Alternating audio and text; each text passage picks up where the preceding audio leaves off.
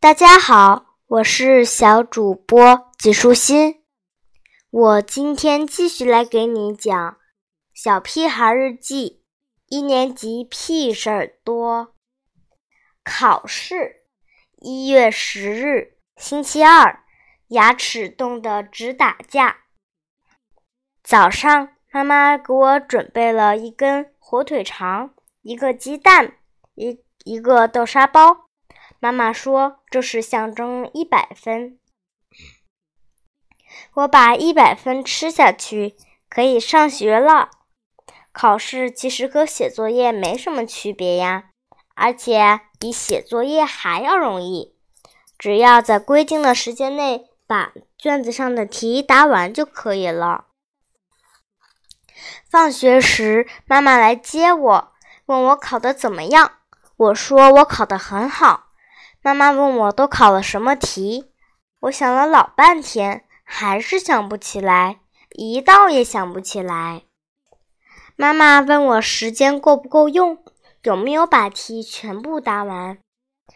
这回我很高兴地告诉她，时间太多了，我都没用完。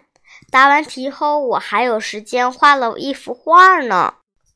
妈妈看起来脸色不是太好，她不停地追问我：“画画在哪儿了？”放心吧，我没画在卷子的正面。我安慰妈妈。妈妈好像松了口气。是的，我是在卷子的背面画的。我突然想了起来，我忘了在卷子上写名字了。七减七等于几？一月十二日，星期四，冰的天，雪的地。考试的成绩出来了，我得了六十二分。妈妈说我的分数应该再高些。我告诉她，还有比我更少的，是胡小图。妈妈叹口气：“不要和别人比。”真奇怪，现在妈妈不让我和别人比。可是刚才妈妈还让我跟卜一萌比呢，因为他考了一百分。卷子上有一道七减七的题，我得出的结果竟然是十四。这道题可不应该错呀！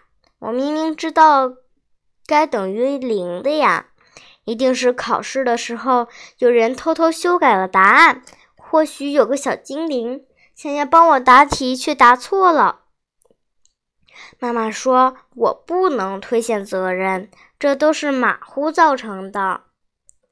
大马和大虎在一起真坑人呐！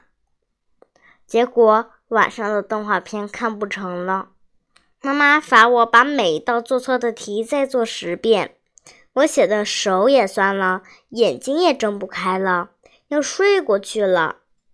最后一遍。”我终于把七减七的答案写成了七。今天的内容就是这些啦，小朋友，拜拜。